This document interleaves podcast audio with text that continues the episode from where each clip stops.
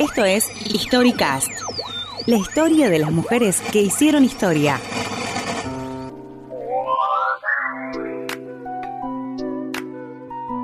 Ahora en Historicast, historias mínimas del 29 de abril.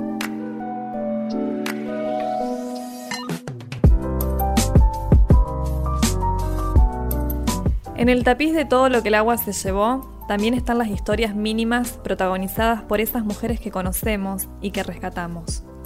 La historia del 29 de abril es la historia de esa caja con los souvenirs de casamiento que se fue con el salado.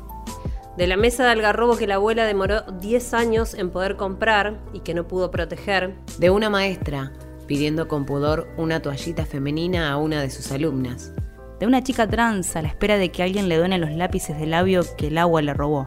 De un romance adolescente que queda trunco. Es la historia que cuenta Estela Figueroa en su poema Las caras de mis hijas después de la inundación. Es cierto eso que dicen, uno le da importancia a las cosas después que las perdió. Día tras día hago el enorme esfuerzo de reparar algo, la foto de Florencia en el jardín de infantes. Los bordes blancos carcomidos por la humedad. Salvo su cara, la recorro con cuidado. La coloco en el pequeño portarretratos redondo que ahora está entre mis libros nuevos. Con la foto de Virginia es más difícil. Estaba enmarcada entre dos vidrios y con un marco gris. Lo recuerdo cerca del ventanal, en el comedor. No resistió la fuerza del agua, la podredumbre del salado. Parecía un ángel. Que Dios tenga de mí misericordia. Ahora parece una cara con lepra. 1. Un buen par de jeans.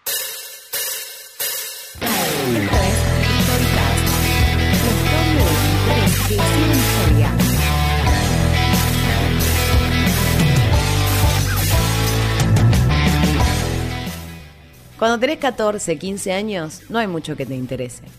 A las pibas de esa edad les interesa una lista de pretensiones bobas a las que deben aspirar. Una fiesta, quizás, entrar al mundo del boliche, hacerte un tatuaje, teñirte el pelo, ponerte un arito en la panza, alguna de las tantas cosas que pueden hacer enojar a tus viejos. Cuando tenés 14, 15 años, soñas con un par de zapatillas flechas y un buen jean. Con eso alcanza. Se lo decís, incluso al pibito que te estás comiendo. Pasan por la vereda de un local de esos chetos, con los maniquíes impecables, y comentás al pasar que el jean tiro bajo del maniquí del medio es una bomba. Él comenta que te quedaría lindo. A vos se te mueve el piso. Cuando se vuelven a ver, un par de días después, lo identificás al toque en el patio de la escuela. Está irreconocible, el patio. Es una madeja de colchones y sábanas y gente que busca desesperada cosas que ahí no están y no van a estar. Pero él lo ves al toque porque lo presentís. Con esa cosa del amor adolescente que una tragedia natural no va a lograr eliminar por completo. Le roba un cigarrillo a uno que está durmiendo en un colchón. A vos no te hace gracia la cosa, pero él se ríe y se escapa a un aula vacía. Y la verdad es que lo seguís porque pasaron muchas cosas en muy poco tiempo y querés que algo te saque de la tristeza. Te queda picando esa, la de sacarle algo a alguien que lo perdió todo. Le das dos pitadas al cigarrillo y no fumas más. Ese pibe con su media sonrisa y su remera de carajo es lo único lindo que te pasa en el día entre tanta mierda. Se parece bastante a esos romances que mira tu abuela en las novelas de la tarde. Esas que ahora no pasan para pasar móviles de tipos en canoas, que te cuentan una catástrofe que no viven en carne propia. Ese pibe es lo más. Por eso te duele tanto cortarle. Se te aparece una tarde en tu casa con una bolsa de regalo. No hay motivo aparente más que las ganas de conquistarte o como sea que te lo diga. Te trae un jean, uno hermoso, nuevo, impecable, de tu talle. Más lindo incluso que ese que vieron en la tarde previa a que el agua entrara por todos lados y les aguara las expectativas. Es perfecto el jean. Con solo mirarlo, nomás te imaginas lo cheta que te sentirías caminando por la calle con ese calce. Pero hay algo en el pecho inflado y los ojos pícaros del novio que no te deja pensar. Le preguntás de dónde lo sacó, porque no puedes permitirte ese triunfo burlando en un mundo de gente que no tiene nada. ¿De dónde lo voy a sacar? Responde con altivez. Del mismo lugar, pensás, en el que perdiste tu dignidad. en ese en el que la gente come en el piso y vive con más decencia. Cualquiera de ellos, en el peor momento de su vida, no hacen lo que hizo él en un rapto de estupidez y de mala leche. Lo dejas, aunque te duele. Dejas que se escape ese único recono de cosas normales y bonitas que te quedan. Lo dejas y se lleva el. Y no lo volvés a ver hasta que las cosas vuelven a la normalidad y te lo cruzas en el patio de la escuela, que ahora está decorado con guirnaldas celestes y blancas del 25 de mayo. Hay olor a pastelito y a chocolatada, y te acordás por un segundo del olor a olla popular y cebolla quemada de los últimos meses.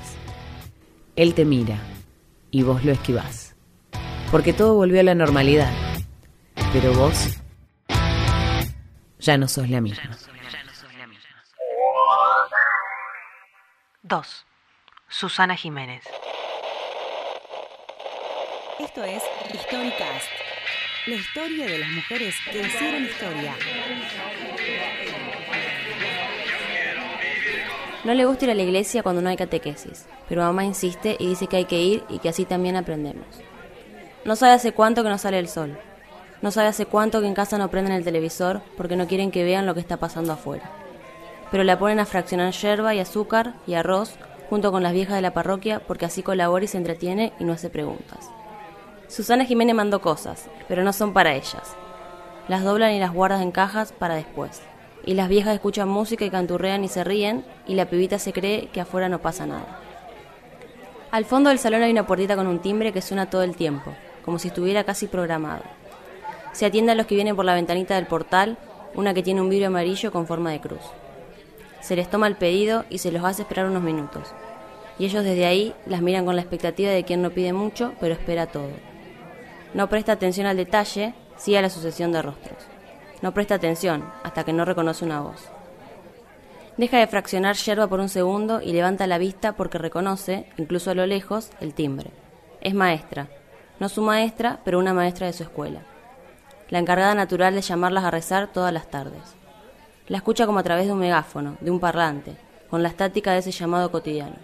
La mira y la ve distinta, pero inconfundible. Y lo que le confirma su identidad es la vergüenza con la que le devuelve la mirada. De eso no se olvidó más. Ha perdido tono de autoridad. Intenta esconderse detrás de una cortina de pelo, pero el mal ya está hecho. No se puede ir. Se apura a prepararle la yerba, el azúcar, el arroz, lo que sea que pida. Le entrega la bolsa sin mirarla, sin levantar la vista, sin prolongar más de lo necesario el suplicio, pero no es suficiente. Le agarra la mano desde el otro lado de la ventanita y le susurra un pedido que no se atreve a hacer al resto de sus compañeras de tarea. Toallitas, dice con un hilo de voz. Entonces la piba la mira porque no termina de entender. Para la indisposición, agrega ante la falta de respuesta. A la piba no le hace falta más. Se va corriendo, movida por el pudor, a la mesa de los pañales. Busca un paquete entero de las señaladas como con alas. No tendría que darle todo el paquete, pero por hoy va a hacer trampa. La maestra las recibe como si quizás le estuviera dando un regalo precioso, ese que no esperaba recibir. Es su compañera de cola, la que hasta acá la piba no había notado, la que rompe el momento. ¿Lápiz de labios no tenés? No le sale decirle que la caridad no conoce de coqueterías, ni siquiera cuando la donación es de Susana Jiménez. Con la seño no se hablan nunca más, por mucho que se crucen en el patio de la escuela. Por mucho que se crucen en el patio de la escuela. 3. Muebles del Garrobo.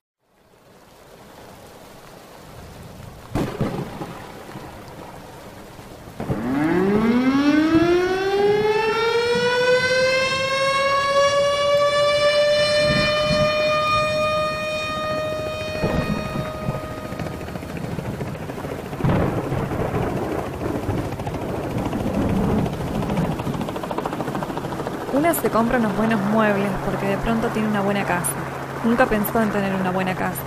Un chalecito, de esos que quedaron de la época de Perón, para arreglarle el jardín del frente y pintarle las ventanas de vez en cuando, para que crezcan los hijos, los nietos y los que siguen. Una se compra unos buenos muebles porque quiere que duren mucho y resistan a todo, al paso del tiempo, a los estilos de moda, a los gualichos de los vecinos. Una se compra unos buenos muebles pero jamás piensa en el agua. Y cuando piensa en el agua, porque el agua aparece entre las rendijas y las goteras y los espacios por los que no debería entrar, ya es demasiado tarde. Las urgencias son otras.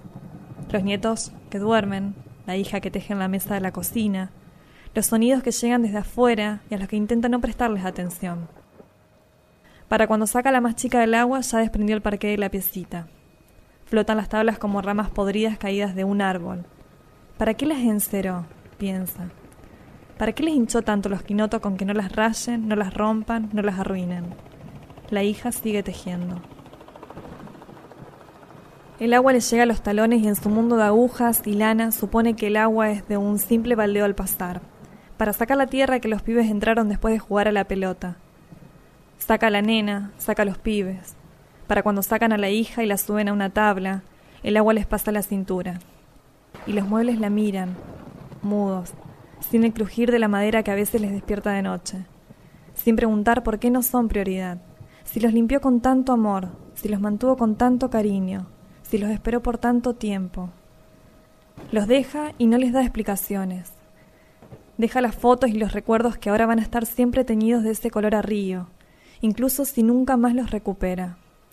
Se va sin mirar atrás, sin volver la vista al chalecito, a las plantas podadas, a las ventanas pintaditas, a las cortinas de puntilla, a las agujas y lanas que ahora flotan a su alrededor. Se está tejiendo otra cosa, piensa. Cuando vuelve, tiempo después, lo único que queda en pie son los muebles. Como si el agua no hubiera podido arrastrarles la determinación, como si ella misma se lo hubiera dejado impresa en cada pasada de trapo de los sábados a la mañana. Resisten los muebles, son de algarrobo, pero por sobre todo son de buena madera. Pero por sobre todo son de buena madera.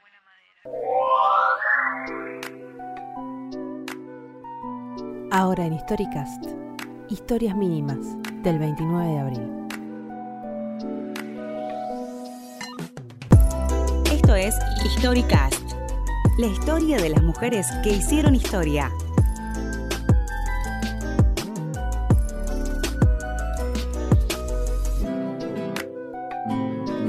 Para escuchar, mirar y leer más del contenido de Periódicas, ingresa a www.periódicas.com.ar.